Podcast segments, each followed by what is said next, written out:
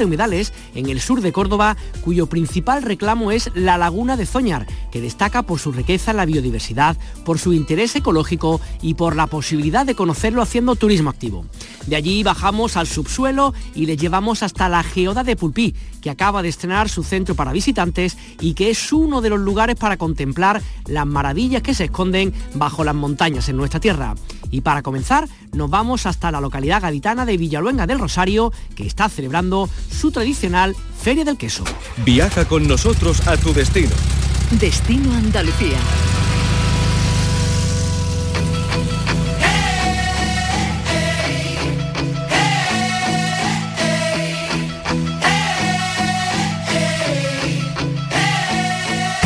El primer fin de semana de abril se está celebrando una nueva edición de la Feria del Queso de Villaluenga del Rosario en Cádiz. Es la mayor feria del queso de Andalucía y así lo certifica el número de visitantes que cada año visitan esta preciosa localidad gaditana, el número de kilos de quesos vendidos o también el volumen de negocios. Este 2023 el evento contará con la participación de unas 30 fábricas artesanales llegadas de las ocho provincias andaluzas y que representan más de 100 variedades de quesos. Saludamos al alcalde de localidad, Alfonso Moscoso, ¿qué tal? Muy buenas. Buenas tardes. Gracias por estar con nosotros. Eh, el pueblo Villaluenga ya huele a queso literalmente, ¿no? Ya han comenzado las actividades, ¿no? Efectivamente, esta mañana hemos inaugurado la Feria del Queso Artesanal de Andalucía, que a partir de hoy, mañana sábado y domingo, se va a celebrar por decimacuarta consecutiva en la localidad de Villaluenga del Rosario. Oye, ¿en, qué momento se ocurre, alcalde, hacer una, celebración como esta? Porque claro, en un pueblo que entiendo que tiene una gran tradición quesera, ¿cómo se ocurre de pronto, venga, vamos a juntar a, a queseros de toda Andalucía para dar un poco de promoción a un producto tan, tan típico como, como en este caso los quesos andaluces? Pues mira, eh, fue precisamente hace 16 años, eh, aunque sea la edición 14, eh, durante dos años por motivo de la pandemia de la sanitaria de la COVID no se pudo celebrar. Hace 16 años nos planteamos la necesidad de dar difusión, promoción y convertir al queso de Andalucía en el mejor escaparate con la celebración de una feria, de un evento de estas características.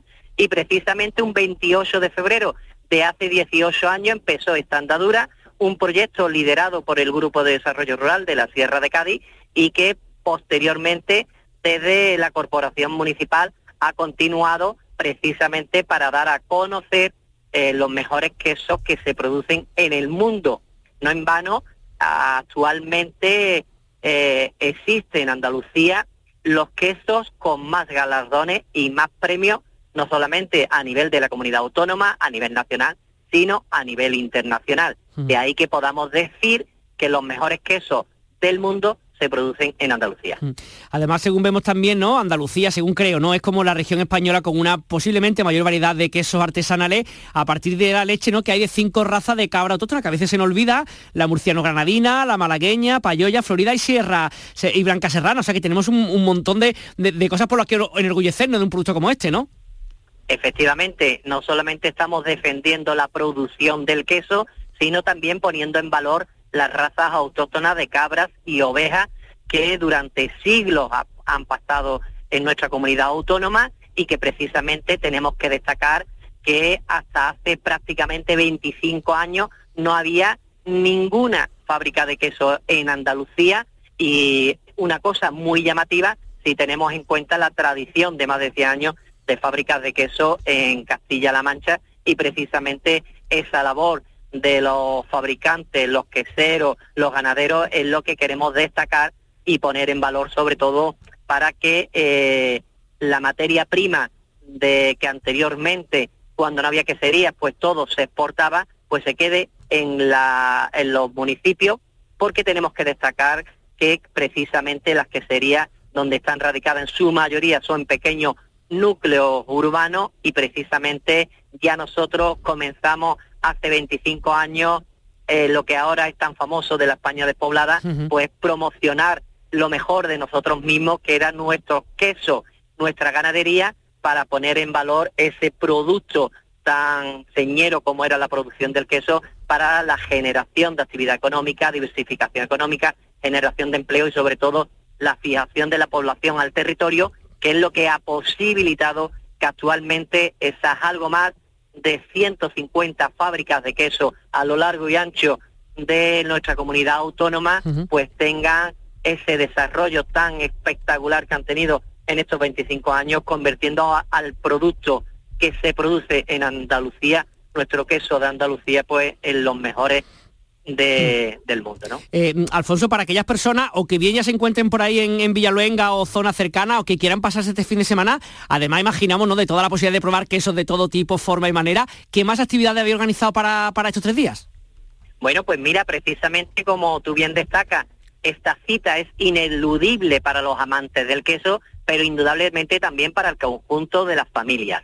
Hemos preparado un programa muy completo de actividades para poder disfrutar del conjunto de la familia. Niños, padres, abuelos, actividades desde, la, desde talleres de elaboración de queso, talleres de catas de queso, talleres de ordeño para enseñar a la familia a ordeñar las cabras y las ovejas, show cooking, en definitiva, todas aquellas actividades relacionadas con la producción, degustación y disfrute del queso que se produce en nuestra comunidad autónoma y que indudablemente pues van a poder disfrutar, degustar y comprar en Villaluenga de Rosario durante estos tres días los mejores quesos que se producen en nuestro país.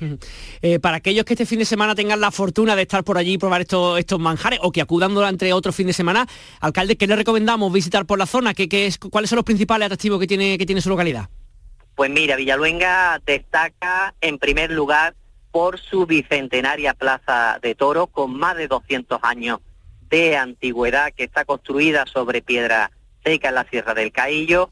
Igualmente tenemos que destacar el pueblo más el cementerio más bonito de España que data del año 1722, que se asienta sobre una antigua iglesia que quemaron los franceses cuando la ocupación e indudablemente tenemos que eh, visitar el Museo de la Literatura, el Museo del Queso, el Museo de la Literatura, pero sobre todo destaca también Villaluenga por ser el paraíso de la espeleología. No en vano, en el término municipal hay actualmente 80 cuevas topografiadas y cimas y destacar que se encuentra el centro de escenificación y alto rendimiento de espeleología, el único que actualmente hay en Andalucía, y por tanto estamos hablando de que es un pueblo pequeño pero con bastantes atractivos para que pueda ser visitado no solamente durante estos días, sino a lo largo del año por el conjunto de las familias. Pues digamos, una esquinita preciosa en este, en este privilegiado rincón de la Sierra de Cádiz, sin duda Villaluenga de Rosario, que encima como atractivo extra para este fin de semana, 31 de marzo, 1, eh, 2 de abril, pues bueno, pueden disfrutar de todas estas actividades relacionadas con el queso artesanal de Andalucía. Alfonso Moscoso, alcalde de Villaluenga, muchísimas gracias con nosotros, que disfrutéis mucho y que no empachéis demasiado de queso. Un saludo. Pues nada, muchas gracias a ustedes y a todas las personas que nos están escuchando porque están invitadas para poder disfrutar de este fin de semana que es cero en Villaluenga del Rosario.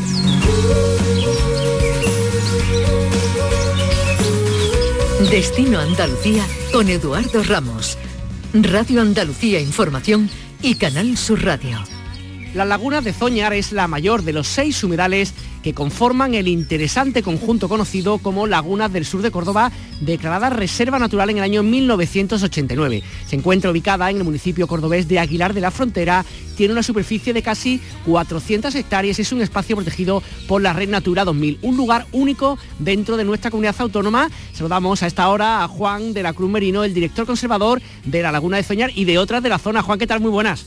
Hola, buenas tardes. Gracias por estar con nosotros. Lo primero, explícanos un poquito el lugar donde se encuentra, qué, engloba exactamente esta laguna y toda un poco la que, la que tú coordinas, la que tú diriges. Vale, pues mira, la laguna de Zoñar eh, es una laguna endorreica de la campiña andaluza central, de manera que lo que hace es recoger agua de correntía en superficie, pero tiene la característica de también tener recarga de acuífero. Tanto es así que incluso es la laguna más profunda de Andalucía, porque llega a tener un volumen, una profundidad máxima de 16 metros y un volumen de almacenamiento de 3 hectómetros cúbicos. Que me imaginamos que, en tiempos como este con poca lluvia también es interesante que haya un lugar donde se acumule tanta agua, ¿no?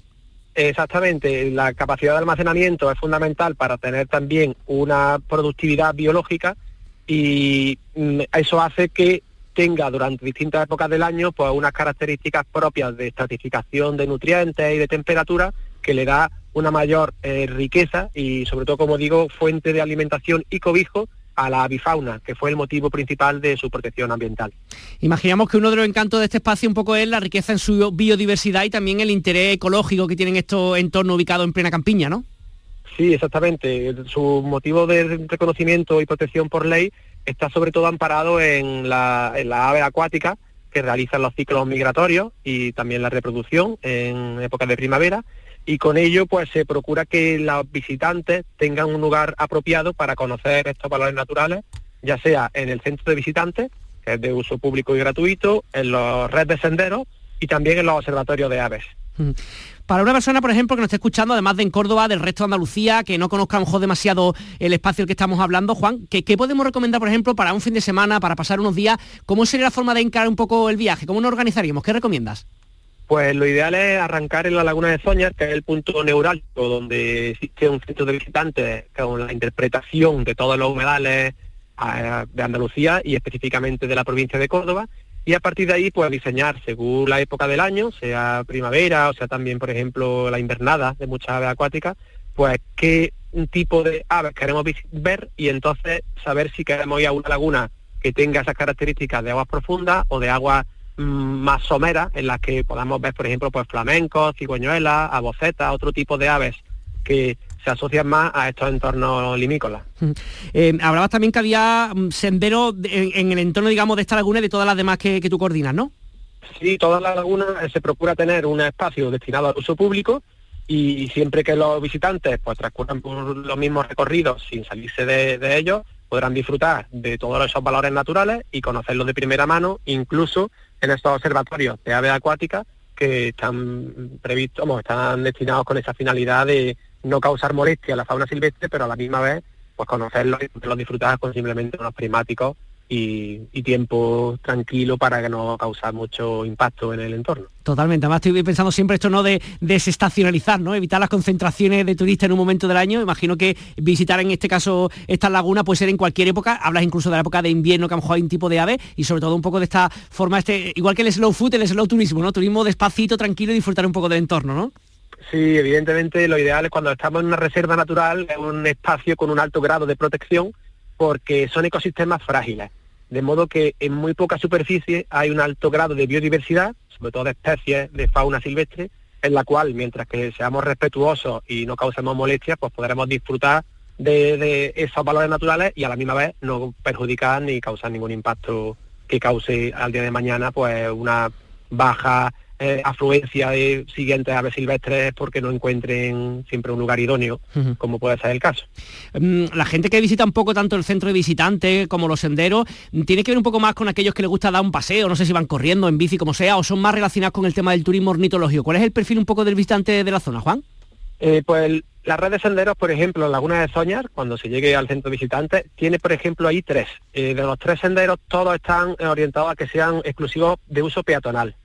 Eh, de modo que mm, público familiar, incluso también especial, eh, gente especializada y amantes de la ornitología, puedan discurrir por los mismos y usar los observatorios. Depende de la época del año, pues nos encontramos más bien un público de un tipo o de otro. Eh, los amantes de la naturaleza saben que para tener mejores observaciones o fotografías hay que ir a primera hora de la mañana o a última de la tarde para tener mejores observaciones. Entonces, esos amantes de naturaleza que quieren tener fotos, pues se van a las 7 de la mañana. Público familiar, pues suele ir ya durante el transcurso del día, hacer los recorridos, a almorzar, a echar un día disfrutando también de la naturaleza, pero no con esa fijación de horario tan específica en función a los hábitos y al comportamiento de la ave. Mm, el centro también está pensado, habéis tenido actividades relacionadas un poco con la divulgación, en el sentido, no sé, se me ocurren colegios, institutos que puedan pasar por ahí o ciclos de formación que quieran aprender un poco más de nuestro medio ambiente y acudan a estar con vosotros. Sí, existe la, Junta de Andalucía, tiene un programa de visita y a través de una página web que es ecoturismoandaluz.com eh, hay una serie de actividades para dinamizar y los fines de semana hay algunas que son gratuitas y otras incluso para escolares, pues se puede acordar directamente con la empresa concesionaria del centro de visitantes pues para llevar un grupo y explicarle los valores naturales pues con monitores. Eh, se conoce más o menos, tú piensas que en Córdoba, en Andalucía, se conoce más o menos esta, digamos, este espacio que estamos hablando, esta reserva natural, o todavía falta un poco de promoción del mismo? Eh, hombre, conocida es, porque Soñar, al ser la más profunda de Andalucía, pues la gente del mundillo de naturaleza, evidentemente todos son conocedores del mismo. Bien es cierto que siempre que se siga ampliando ese espectro de personas que la, que la puedan visitar y con ello valorar, por nuestra parte se desea hacer mayores campañas de difusión y con ello pues todo el público objetivo de toda Andalucía que quiera disfrutar de naturaleza en estado puro pueda encontrar en estos sitios unos enclaves dignos de visita. Según leía también, la laguna de Zoñar es la mayor de las tres que hay con aguas permanentes en Córdoba, junto con la de Rincón y Amarga. Incluso en épocas como estamos ahora de, no sé si es decir, estricta sequía, ¿no? Sequía intensa, ¿sigue habiendo agua en esta laguna? Sí, Zoñar ahora mismo está en 12 metros de máxima profundidad. Eh, es una laguna, como digo, que al tener recarga de acuífero, pues siempre tiene ese punto a su favor de que incluso en pleno verano, eh, de hecho, Zoñar no tiene testimonio ni hay a escala geológica indicios de que se haya secado, ya que en pleno verano, aunque haga 40 grados, sigue albergando pues, un volumen bastante grande de agua, todo lo más que de esos 3 metros cúbicos máximos baje a 2. Pero siempre esa recarga de acuífero y esa escorrentía superficial hace que permanezca con agua de manera permanente. Em, esta laguna se encuentra en el municipio de Aguilar de la Frontera, para aquellos que no conozcan, ¿qué, podemos hacer por ahí, además de visitar estas lagunas? Pues bueno, toda esta zona de la campiña central andaluza tiene municipios grandes, Aguilar de la Frontera, Lucena, Puente Genil, eh, Montilla, en los cuales disfrutar de un rico patrimonio cultural, también de una gastronomía y de una cultura del, del vino, mucho en la zona de Montilla Moriles, de la denominación de origen de los vinos, y evidentemente hay muchos atractivos adicionales que complementar con la visita de naturaleza. Pues Juan de la Cruz Merino, director conservador de las lagunas de Zoñar, muchísimas gracias por enseñarnos este rincón tan bonito de, nuestra Andalucía. Un abrazo y muchas gracias por estar con nosotros. Muchas gracias a ustedes. En Canal Sur Radio y Radio Andalucía Información, Destino Andalucía, con Eduardo Ramos. Yo no quiero buscar más, yo lo tengo todo ya una cueva negra donde es fácil disfrutar. Ya han finalizado las obras del centro de visitantes de la Geoda de Pulpí, una de las joyas naturales más destacadas no solamente de la provincia de Almería o de Andalucía, sino que nos atrevemos a decir que de todo el mundo, y es que es una geoda espectacular. Como decíamos, este centro de visitantes está en su explanada superior, a la entrada de la cueva, y constituye un nuevo espacio donde aquellas personas que lleguen pues van a tener una recepción, una pequeña tienda, aseos y en el futuro una cafetería. Son más de 200.000 las personas que ya han pasado por esta geoda y que han podido disfrutar y contemplar esta maravilla que esconde las montañas de Almería. Juan Bautista López es concejal de turismo y de la geoda de Pulpí. ¿Qué tal? ¿Cómo estamos? Muy buenas, Juan Bautista. Hola, muy buenas, bien, ¿qué tal? Muchas gracias por llamar. Lo primero, felicidades, ¿no? Porque hay un pasito más, ¿no? Aparte de la joya natural que hay bajo la tierra, también un poco adecuar un poco todo lo que hay para que aquellas personas que lleguen a conocerla, que se encuentren por su lugar como preparado para la visita, ¿no? Sí, yo siempre digo que la verdad que Pulpí somos un municipio privilegiado y, suertudo, porque la naturaleza ha sido caprichosa con nosotros, nos ha dejado el monumento, varios monumentos naturales, porque tenemos eh, las dos islas de San Juan de los Terreros, isla de San Juan de los Terreros e Isla Negra, y luego, ah, de, bueno, hace poquito, y gracias siempre a la labor que hicieron en su día los mineros en Mina Rica, en, debajo de la Sierra del Aguilón, eh, pues tenemos otro monumento natural, que es la geoda más importante del mundo. Eh, pues bueno, la verdad que es una maravilla que, tenemos en el municipio y, que nos encanta que venga gente a visitar y a, ver todos los encantos que tenemos en, en, la puerta, como me gusta a mí decir, en la puerta de, del litoral andaluz.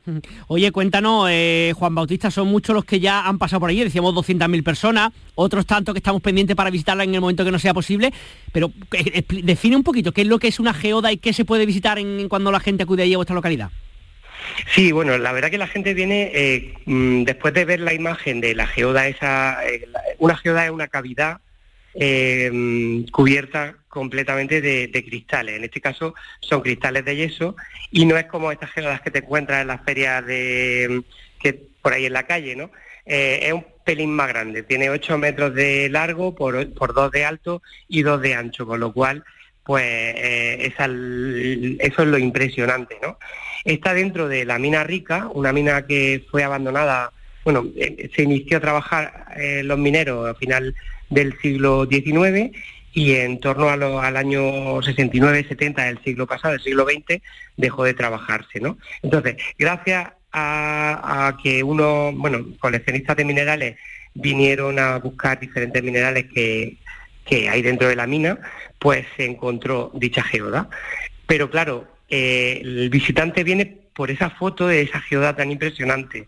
Y lo que se encuentra primero es una mina que era la mina rica, y, el, y cómo lo trabajaban los mineros, el esfuerzo de la, del trabajo de los mineros, ya te digo, del siglo XIX y del siglo XX, de donde se sacó por tonelada y tonelada de, hierro, plomo y plata, porque de esos eran los minerales que se sacaban entonces de la, de la mina. Y claro, eh, la gente le sorprende mucho eh, ya de principio cuando el guía los coge, porque son casi dos horas de guía y va explicando, bajando eh, lo que es la, la, cuesta que hay, donde se van explicando todos los edificios mineros, para qué servían, después se explica un poco pues lo que es el entorno del municipio de Pulpí, la costa de San Juan de los Terreros, y una vez que te metes en la, te pone el casco, que es importante, y luego ya te metes en la mina. Y a partir de ahí pues vas viendo cómo eh, ¿Por qué se llamaba mina rica? Porque es una mina muy rica a nivel geológico y minero, porque te encuentras, pues es una mina eh, muy fácil de ver porque no tienen, mm, bueno, básicamente te van explicando un poco el trabajo de, los mineros y también es como una clase de geología eh, en una pared, ¿no? Entonces, al final del recorrido ya te encuentras el, tema, o sea, lo que es la, geoda. Entonces siempre decimos que tenemos que repetir continuamente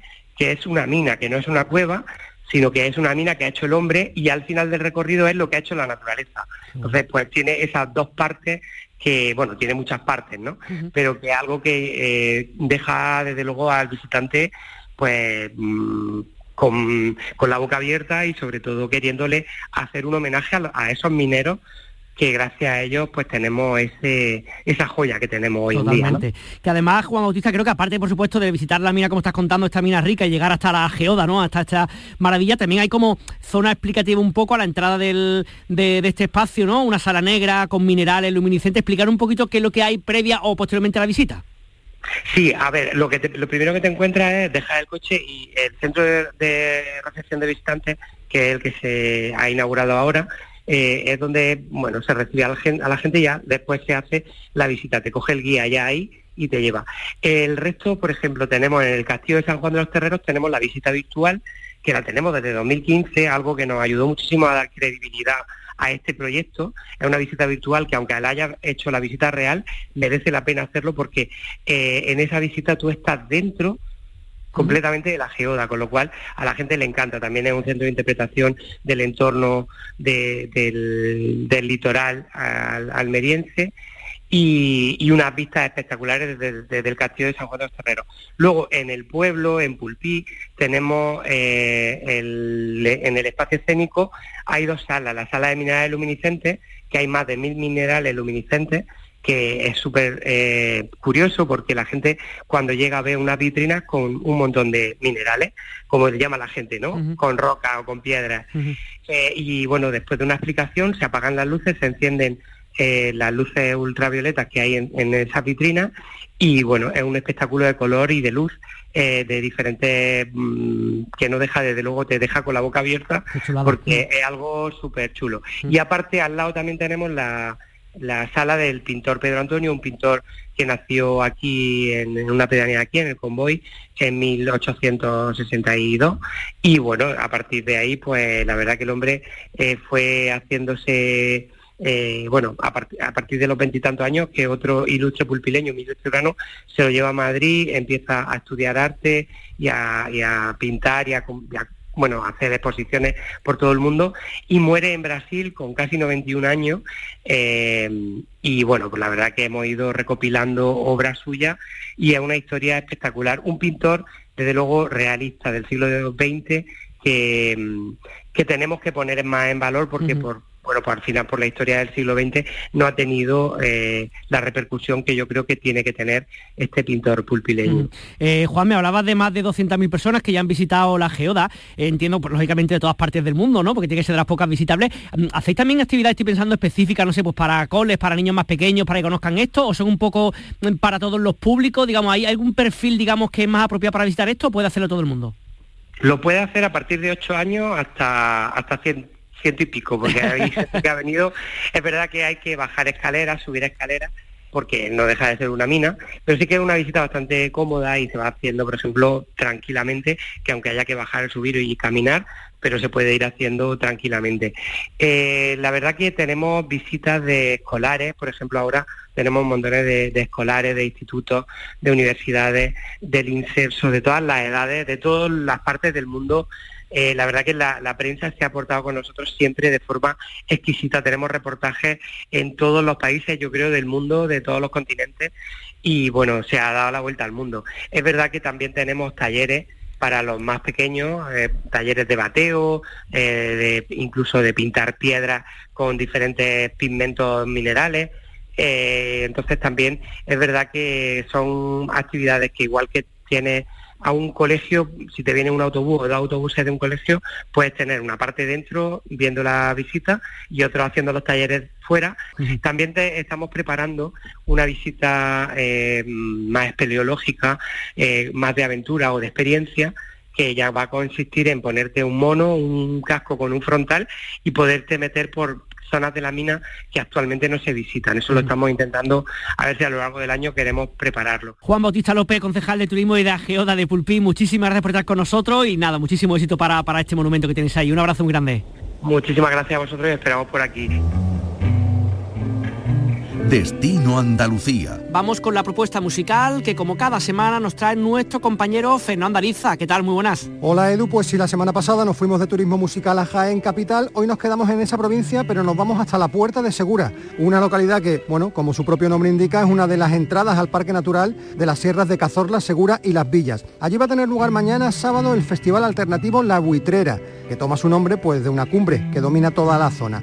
Hasta siete bandas van a participar en este evento, entre ellas estos que ya suenan, se llaman El Barbas, son de Orcera, otra localidad de Jaén, y en este tema, eh, titulado Al otro lado del mar, ponen su mirada en todos esos seres humanos que buscan un futuro mejor lejos de su casa, jugándose la vida a veces en el intento. Pues con esta música que nos transporta a la sierra de Cazorla, Segura y Las Villas les dejamos que pasen un maravilloso fin de semana. Mira cómo viene la jodida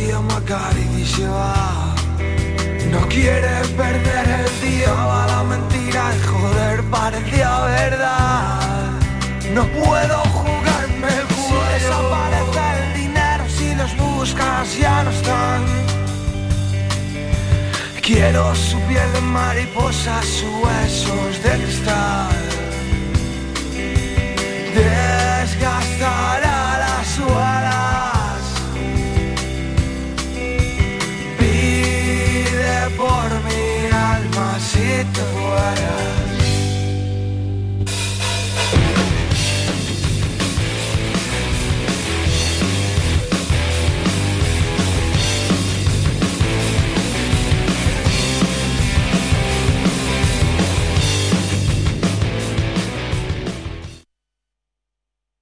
Sur Sevilla. En Cooperativa Horticultores El Torcal apostamos por una agricultura sostenible. Trabajamos con un grupo de agricultores que cultivan y cuidan sus tierras en óptimas condiciones para el cultivo de patata, entre otros, dando como resultado un excelente bien de consumo. Contribuimos al desarrollo agrario y social de la Vega Antequerana. Horticultores El Torcal, siempre trabajando juntos. Los Guerrilleros, tapicería y colchonería en Utrera, a precios de fábrica. Cheslong de 3 metros con asientos extraíbles, cabezales reclinables, canapé, dos puff, cojines decorativos de regalo y telas antimanchas a elegir antes 899 euros y ahora solo 499 euros. Sí, sí, has escuchado bien, 499 euros. Y por un euro más televisor LED de 32 pulgadas de regalo. Estamos en Utrera, carretera Carmona número 15 en Utrera, Sevilla. Entregas en 48 horas. Soy Paco y voy a ser periodista. El futuro es exigente, pero me siento preparado. También doble grado en comunicación con comunicación digital, fisioterapia, deporte. Más de 30 años formando profesionales de éxito. Centro Universitario San Isidoro. Adscrito a la Universidad Pablo de Olavide de Sevilla. Entra en centrosanisidoro.es y prepárate para el futuro hoy. Divisa, tu concesionario oficial Opel de siempre, se convierte en Automares Divisa para, además de toda la gama de Opel, ofrecerte vehículos de ocasión de todas las marcas, gracias a Spoticar, la red de coches de ocasión del grupo Estelantes y vehículos industriales y profesionales de Fiat, Peugeot y Opel. Te seguimos esperando en Bellavista, Avenida Jardín de la Isla número 4. Te gustará Opel, te gustará Divisa y ahora mucho más.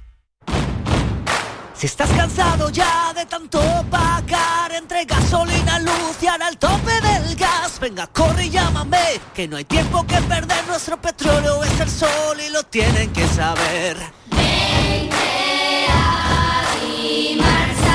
Placas fotovoltaicas Dimarsa. Infórmate en el 955 12 13 12 o en dimarsa.es.